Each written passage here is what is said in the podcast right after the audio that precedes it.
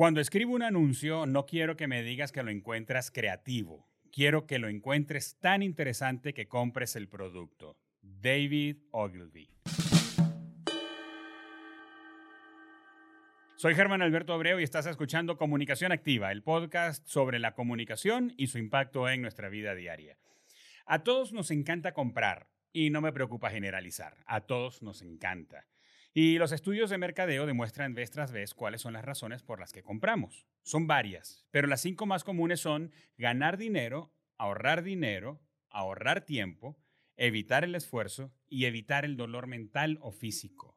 Allí están eh, las principales razones en las que gastamos nuestro dinero. Hay algunas más, pero estas son las principales. El problema surge cuando estamos del otro lado de la ecuación, o sea, en la venta. Nosotros amamos comprar, pero puede ser que nos cueste vender. Amamos comprar, pero odiamos que nos vendan. Y aunque este episodio no trata sobre ventas específicamente, conversaremos sobre un aspecto vital en el mundo de la publicidad, ese mundo donde se construyen las estrategias para vender más y mejor este aspecto del que te hablo es el copy. Piensa en esto conmigo. Cuando alguien tiene una idea sobre un negocio, ¿en qué es lo primero que piensa? Y me refiero a la mayoría de las personas, seguramente hay quienes piensan en otra cosa, pero piensan en el nombre. Y lo segundo en lo que más piensan es en el eslogan. Así de importante es el copy. Los textos que ves en los avisos enormes de las autopistas, los que ves en la publicidad en línea, los que lees en un sitio web, los que escuchas en la publicidad radial o televisiva, son textos que nacen del matrimonio entre la ciencia y la creatividad. Para hablar con más solvencia sobre este tema nos acompaña Daniel Blanco. Daniel es un creativo nato, senior copywriter desde hace muchos años para diferentes marcas y agencias de publicidad en América Latina y ha conectado con nosotros en este momento desde Buenos Aires, Argentina. Daniel, bienvenido a Comunicación Activa. Hola Germán, buenos días, buenas tardes, buenas noches, según corresponda. Un placer estar acá contigo. No, gracias a ti, gracias por tu tiempo y gracias por estar dispuesto a enseñarnos, brother, a aprender de lo que tú haces, de la perspectiva y de cómo eso nos impacta. Me decías hace segundos antes de que empezáramos a grabar que sí, que el copy o el copywriting nos impacta a todos, aunque no lo notemos. Así es, sí, porque una imagen a veces puede hablar por sí sola, pero si la acompañas con un texto, la comunicación va a ser mucho más efectiva. Daniel, eh, ¿Qué hace un copywriter? Tú eres copywriter, ah, eres creativo y yo te conozco desde hace años y has estado en diferentes áreas de la publicidad, más bien, eh, has estado en radio, eh, tú conoces el proceso de la publicidad eh, de una manera bien completa, bien holística, pero en el caso del copywriting, ¿qué hace un redactor creativo o un copywriter? Sí, para mí, Germán, un redactor creativo es el que hace el trabajo sucio en la industria publicitaria somos los que resolvemos problemas planteados en el brief. Y este es el brief que nos baja al departamento de cuentas, obviamente. ¿no? Nuestro trabajo es persuadir con palabras y tratar de entrar al corazón del target para luego poder llegar a su bolsillo, que es la meta final. ¿no? Intentamos vender algo que posiblemente no necesita la gente, pero nos encargamos de que lo quieras. Eso es para ser un redactor. Y cuando hablas de persuadir es porque, pues quizás no lo quiere, quizás no sabe que existe ese producto, mm, quizá tiene objeciones, dirían los vendedores. Sí, claro, obviamente. Por ahí eh, puede que sepas qué es, pero no lo necesitas. Entonces ahí es donde entra nuestro trabajo, hacer que lo necesites. Correcto. Ahora, ¿Pudiera uno caer en la trampa de creer que cualquiera puede ser un copywriter? Cualquiera tiene un negocio o cualquiera tiene una empresa y dice, pues, ¿quién sabe más de mi producto que yo? Yo, yo puedo hacer eh, que esto se venda y yo puedo escribir el texto. Eh, y entonces es cuando te consigues con negocios o tiendas que tienen un nombre y se llaman helados y algo más. Productos de cuero y algo más o textos que te invitan a un evento y siempre dicen no te lo pierdas. Y tú dices, hay mucho más, puedes decirlo diferente. claro. Entonces, ser un redactor creativo requiere cualidades. ¿Cuáles son esas? Sí, eh, ante todo, creo que creativos somos todas las personas del mundo. Algunos nos dimos cuenta y otras por ahí no lo saben aún, ¿no? Pero creativos sí somos eh, todos. Eh, yo creo que tiene que ver un poquito de talento. La creatividad no es algo que se estudia en la universidad, o sí, pero no es como ser ingeniero, ¿no? Que eh, sigues ciertas materias y si eres bueno te vas a, recibir de ingeniero. en la creatividad o en la, sí, en la creatividad publicitaria es distinto, debes tener un poquito de talento y explotar ese talento, ¿no? Eh, para mí, un buen redactor creativo tiene que ser persuasivo, tiene que ser curioso. También tenemos que ser muy soñadores, empáticos, entusiastas, flexibles, intuitivos también. Eh, yo creo que los creativos publicitarios, tanto redactores como directores de arte, porque recordemos que la creatividad publicitaria nace del matrimonio entre la redacción y la dirección de arte un redactor sin un director de arte no es nadie y un director de arte sin un redactor tampoco. Entonces, los redactores creativos, tanto redactor, perdón, los creativos publicitarios, tanto redactores como directores de arte, creo que tenemos alma de niños. Nuestra mente está siempre como una pizarra en blanco preparada para ser escrita todos los días con estos briefs que nos baja cuentas. O sea que un redactor creativo necesita ser ingenuo de alguna manera, ¿verdad? Porque yo, yo batallo un poco con la, con la racionalidad. Entonces yo digo, cuando eh, escucho una publicidad, la veo, la leo, eh, soy, demasiado racional y digo, pues, no sé si, lo, si, si eso me engancha, pero no podemos ser demasiado racionales para escribir si le apelamos a las emociones. Claro, depende también de, de lo que la estrategia de la campaña te pida. Eh, yo he hecho campañas totalmente racionales que dicen, hola, soy la mayonesa Pepito y soy blanca. Y tengo el mejor sabor. Eso es lo que el cliente quiere decir. Porque por ahí no necesita en ese momento... Apelar a otra... Exactamente. A otros atributos de su producto, por ejemplo. O apelar a otros atributos. O a otras características del, de tu target, ¿verdad? Porque una característica puede ser que necesitas apelar a la racionalidad. Por ejemplo, vemos textos que son un poco más técnicos cuando hablas acerca de cualidades de la fibra óptica o cualidades de algún equipo electrónico, vas a un, y quizás, y, vas a nichos muy específicos. Eh, pudiera ser que tienes una manera de hacerlo apelando a la racionalidad, al conocimiento y menos a las emociones como cuando vendes una bebida refrescante o un desodorante. Claro. Sí, todo depende también del producto o servicio que se esté comunicando. Y nosotros como buenos profesionales de la publicidad tenemos que ajustarnos al pedido que haga el cliente. Ahora, Daniel, ¿cuándo consideras que un texto que has escrito tiene éxito? cuando la gente habla de él. Yo, por ahí, en, ese, en ese sentido, soy un poco distinto a la mayoría de los creativos.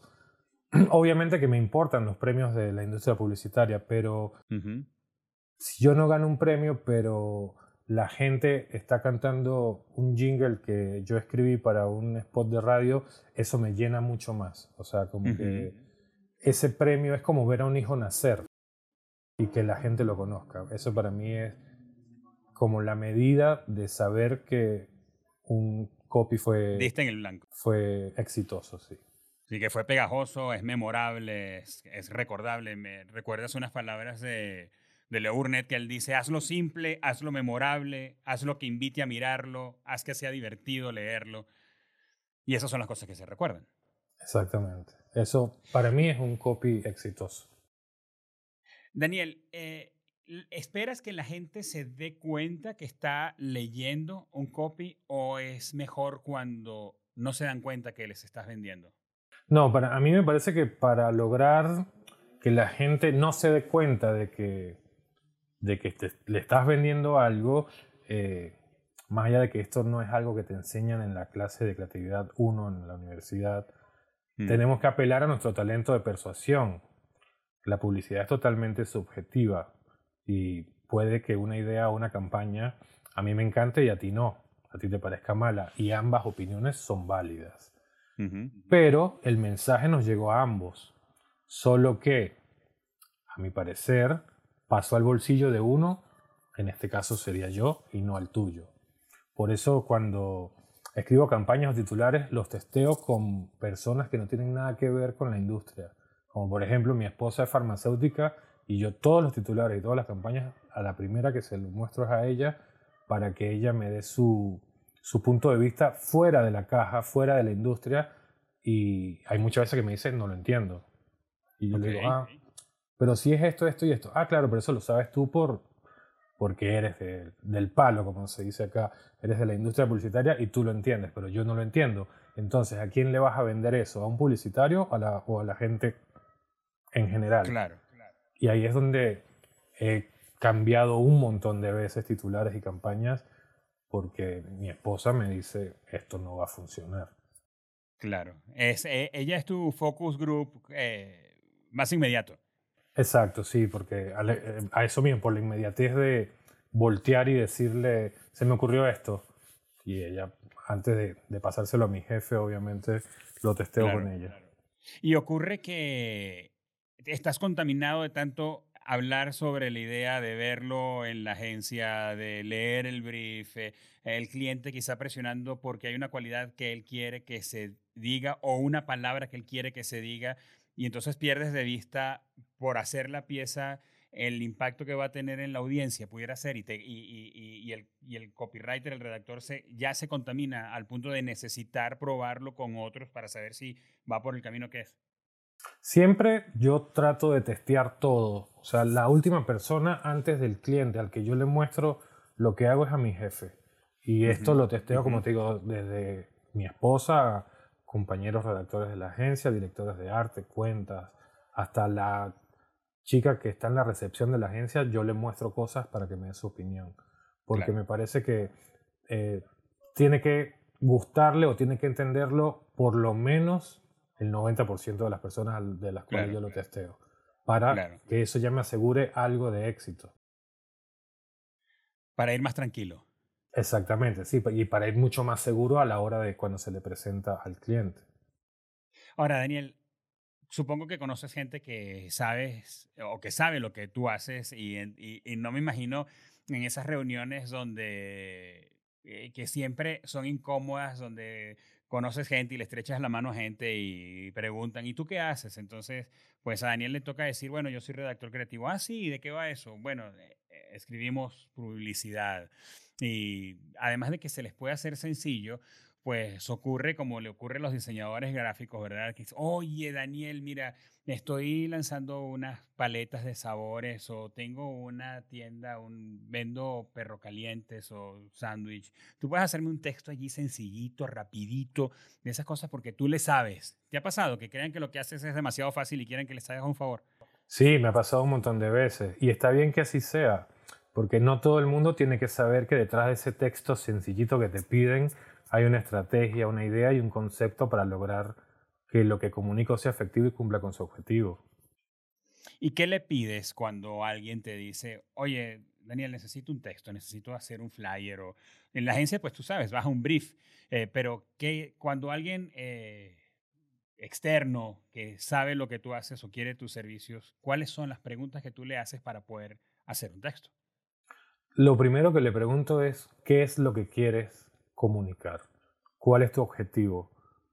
¿Qué es lo que tú necesitas que la gente sepa de ti, de tu producto, de tu marca, de tu servicio? Es lo primero. Me parece que es lo más importante de todo. Y fíjate que ahora que hablas de objetivos, eh, pensemos en el oyente que necesitan textos que los ayuden a vender más. Y, a partir de aquí me surgen dos preguntas, porque creemos que siempre vender es el objetivo final. Y yo creo, y, seguramente tú también, que hay objetivos intermedios. Eh, hay marcas que lo que requieren es reputación o que lo que requieren es mejorar en reconocimiento de marca o autoridad. ¿Cuáles son los, los objetivos a los que les apuntas cuando escribes? Los objetivos están muy bien marcados en el brief en la necesidad que tenga mi cliente, sea de la agencia, sea un frilo, sea mi vecino que quiere vender el auto. Muchas veces la venta no es el objetivo principal de una pieza publicitaria. Esto depende también de qué instancia de la estrategia estemos parados. Para poder vender antes tenemos que presentarnos, decir, hola, soy la nueva mayonesa, conóceme, este es mi sabor y sé que te va a encantar por esto, por esto y por esto.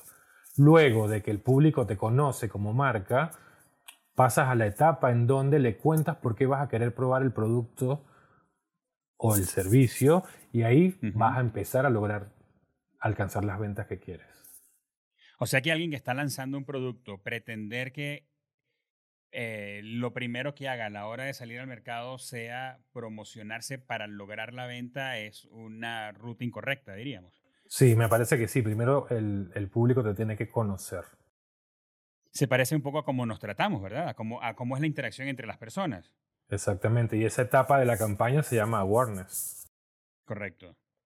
¿Y qué haces eh, en una, en una construcción típica? Eh, Daniel, te llega el brief de la agencia, tú ves que es un producto nuevo, están lanzando unas zapatillas para correr nuevas, nadie las conoce. Eh, en tu proceso mental, cuando se trata de awareness o de reconocimiento o, y no venta, ¿qué, a, qué le apuntas? ¿Qué, haces? ¿Por dónde empiezas? Estás sentado frente a tu computadora eh, y puede ser uno de esos días lluviosos y pasaste una mala noche y ni siquiera es de donde uno se siente más creativo. Eh, ¿Qué haces? ¿Por dónde empiezas? Lo primero que yo hago es revisar la ficha técnica del producto y ver los atributos que me ofrece. Y de ahí empiezo a construir el camino creativo para lograr el concepto de la campaña o de la pieza y empezar a trabajar. Siempre los atributos o los beneficios que nos ofrezca el, el producto es mi punto de partida inicial.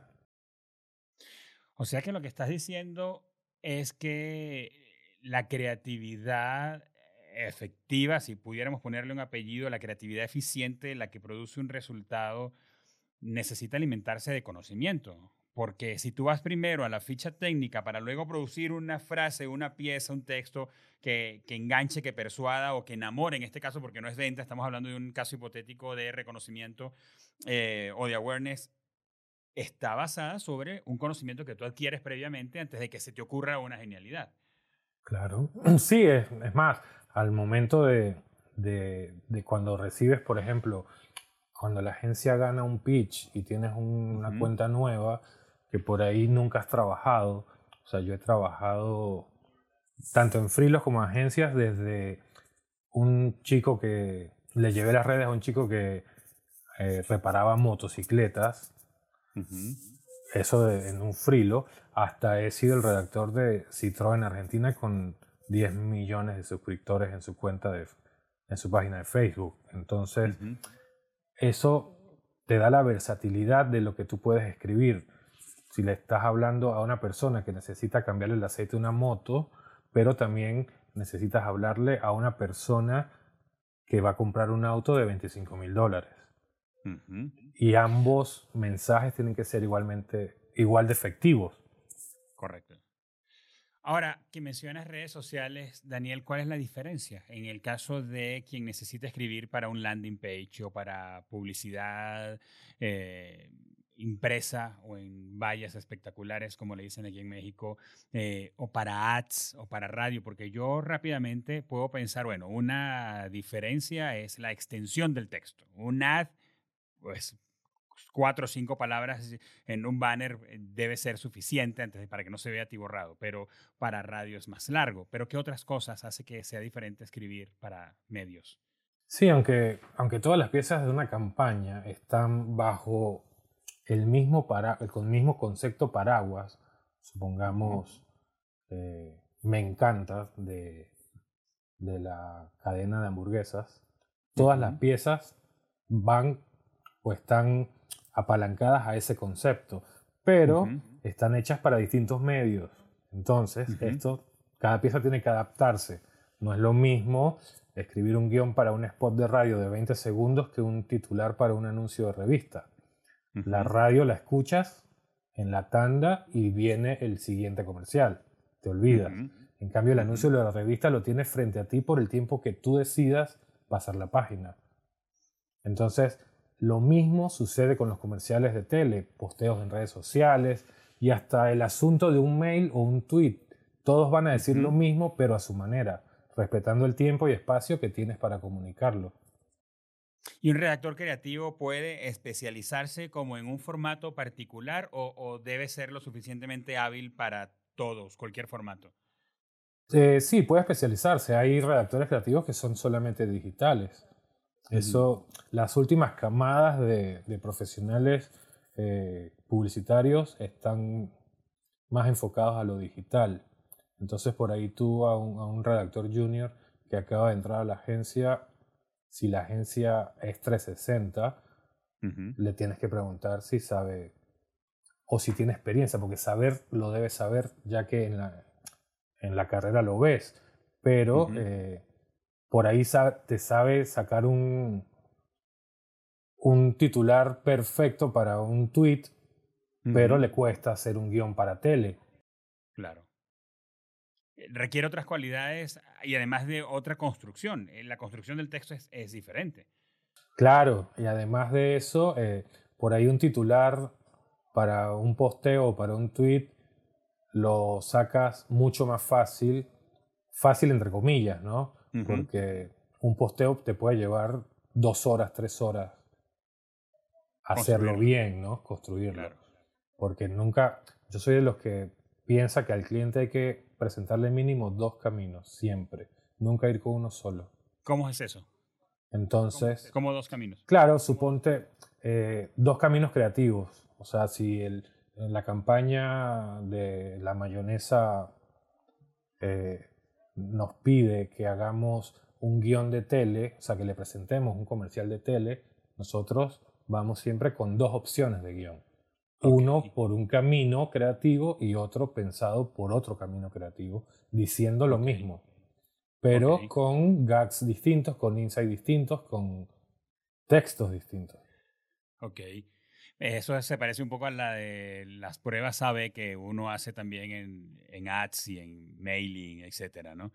Eh, y, puede ser, y puede ser un poco atormentador, Daniel, porque cuando uno escribe un texto eh, por ejemplo, el subject para una, una campaña de email marketing eh, y tú sabes que hay, pues las métricas están duras. Hoy día se mide con más dureza una campaña que lo que se medía antes. Y, tú también vienes de esa historia. Tú recuerdas, por ejemplo, en el caso de la radio y la televisión, donde se hacía una campaña y para tal emisora pues tiene un aproximado de tantas, eh, tantos radios encendidos en la hora pico de tráfico. Y entonces tú calculabas allí, bueno, se estima 80 mil autos encendidos. Y, eso era, y esa era tu métrica.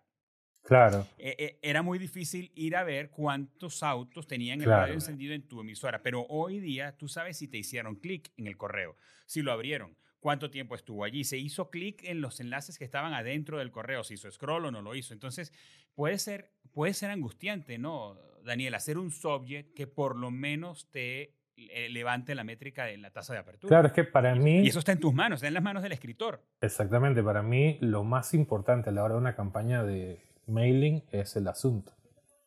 Porque si el asunto no te invita a hacer clic, no vas a leer el mail. Bye. Claro. Todo tu esfuerzo del cuerpo del correo se pierde. Se va derecho a la papelera de reciclaje.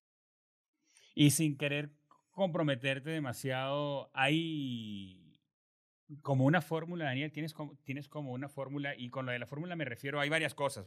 Está el método Pastor, está el método AIDA, está, eh, pero hay como una fórmula en el caso de, por ejemplo, del subject, algo que aconsejes, mira, hazlo así. La intriga, el una pregunta, hacer una pregunta. Es que te vas a internet y te consigues con varios modelos, ¿verdad? Siempre, ahora, ahora, eh, era antes, agréguele un emoticon al subject. Ahora es, no abuses de los emoticons en los subject. Eh, ¿Qué haces tú? ¿Qué, ¿Qué, te funciona a ti? Yo uso el método Daniel. Y es, eh, es que tú sientas que te está enviando un mail tu mejor amigo. O sea, que la marca se ponga... Te conoce. Claro, que la marca se ponga al nivel de la persona que va a leer el mail. Que no eh, tenga mucha altanería, pero tampoco se, se rebaje. O sea, Correcto. Que, es como si yo te enviara un mail a ti. Ese es para mí el secreto del asunto. De acuerdo, y lo comparto contigo. Estoy seguro de que nos están escuchando personas que necesitan textos que den resultados. Y, ahora mismo ellos pueden estar diciendo, ok, yo necesito un copywriter eh, con el método Daniel. ¿Qué debe tener claro ese oyente al momento de hablarle a un copywriter o un redactor creativo para que escriba textos para su producto? Daniel, ¿qué esperas tú que él tenga claro al momento de venir a hablar contigo? Para mí lo, lo, más importante es que sepa lo que quiere realmente para su marca o producto. Somos redactores, no somos magos. Hay que tener en claro el objetivo de la comunicación. Eso es fundamental. Si un cliente no sabe lo que él quiere, yo no voy a poder hacer lo que él quiere que haga. No vas a poder conseguir los resultados que él necesita. Correcto. Y eso nos pasa con, em, con clientes transnacionales y con clientes de barrio. O sea, no es que porque eres la marca número uno de, de Coca-Cola, perdón, de la marca número uno de bebidas o de endulzantes o de, o de automóviles, la tienes clara, no es así. Y eso es lo principal, eh, saber lo que quieres para tu marca. Para tú poder redactar un texto que le apunte. Exactamente. Porque hacerlo creativo, hacerlo emocionante, pues ahí no está lo complicado. O sea, el asunto es que la manera como las palabras que vas a usar o los verbos que vas a usar o el, el tiempo en el que vas a construir la oración, si va a ser imperativa o va a ser aspiracional, depende de lo que el cliente quiere lograr. Claro, y, y del tono de la marca también depende mucho. De acuerdo. Daniel, ahora, para cerrar nuestra conversación, Hablemos un poco de creatividad. Dijimos que eh, el copywriting, el copywriting hay un matrimonio, ¿verdad? Entre ciencia, porque pues tú, como dices ahora, tú vas al brief, tú vas a la ficha técnica, tú necesitas saber cuál es la audiencia y se estudia a la gente, se estudia a, las audiencias psicológicamente, sociológicamente, se segmenta, ahí hay, ahí hay mucho dato, dato duro pero también luego que tienes todo eso necesitas pues que la musa te visite, ¿verdad? O sea, necesitas que se alineen las cosas en tu mente para escribir un texto que sea fantástico. Diría, diría Seth Godin que pues la, la, creatividad es un asunto de ejercitarse y hacerlo y hacerlo y hacerlo y no esperar que todos los astros estén alineados para que ocurra lo que tú necesitas que ocurra.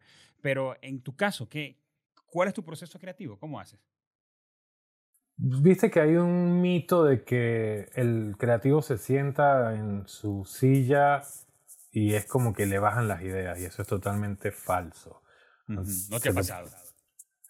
Sí, la, muy pocos casos pasa eso. O sea, se te puede ocurrir una idea tomándote una ducha antes de dormir. Yo, por eso tengo el yo tengo un grupo de WhatsApp conmigo mismo y ahí escribo todo lo que se me va ocurriendo y me ha pasado de que tengo un brief en el que estoy trabajando, pero ya estoy acostado en mi cama listo para dormir y se me ocurre algo y tengo que anotarlo inmediatamente porque sé que a los cinco minutos se me va a olvidar.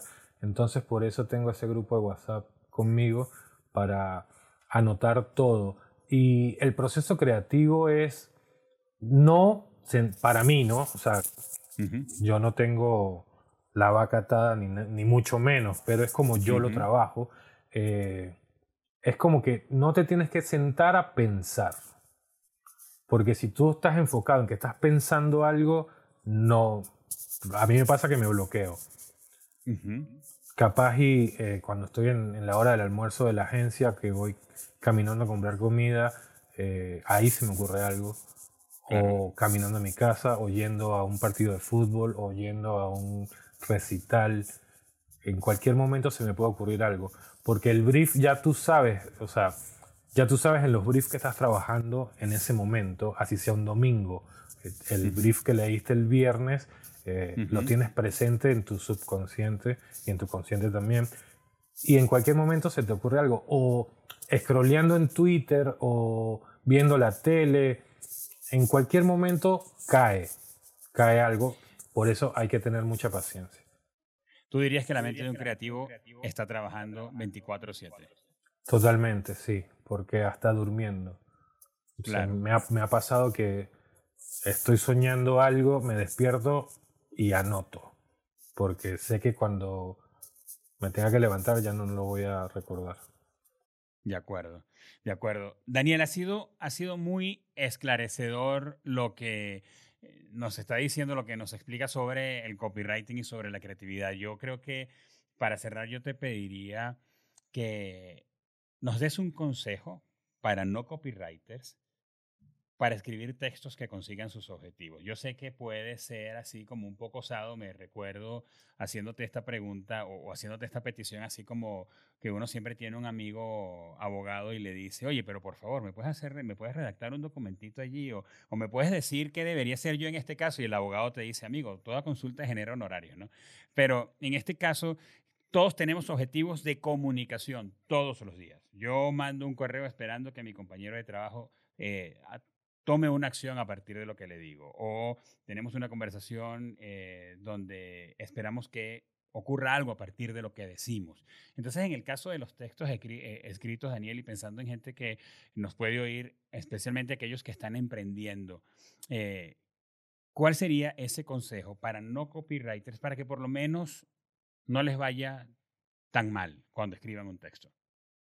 Yo lo que les puedo aconsejar es que lean, que lean mucho y enriquezcan su vocabulario.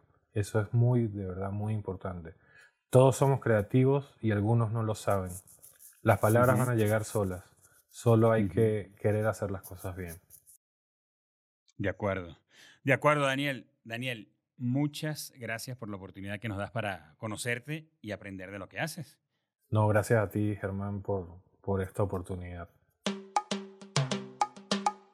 Para conocer más y además conectarte con Daniel Blanco en caso de que requieras o necesites sus servicios como copywriter, pasa por la descripción de este episodio y haz clic en los enlaces de sus redes sociales. Yo por mi parte te agradezco mucho que te hayas tomado el tiempo para escucharnos o vernos y ser parte de todos los que estamos tomando acción para mejorar nuestra comunicación. Si crees que otras personas también pueden mejorar en esta área, compárteles este episodio, regálanos cinco estrellas en tu plataforma de podcast, escríbenos en los comentarios de YouTube o cuéntanos en tus redes sociales qué fue lo que más te gustó usando el hashtag comunicación activa. Claro que lo más fácil que puedes hacer es darle seguir a este podcast allí en tu plataforma de podcast o en YouTube y tener un episodio nuevo el martes de cada semana. Y en caso de que necesites nuestra ayuda para llevar las comunicaciones de tu empresa o de tu marca personal a otro nivel, visita www.kipusmx.com y escríbenos para ponernos en contacto contigo lo antes posible. Allí te dejo el link en la descripción. Este podcast es una producción original de Kipus y es posible gracias al compromiso, al profesionalismo de Mariana Moreno en la producción, Eva Daniel Abreu en la coordinación de redes sociales, Anthony Castillo en la edición y postproducción de audio y Oscar Osorio en la edición y postproducción de video. Hasta pronto.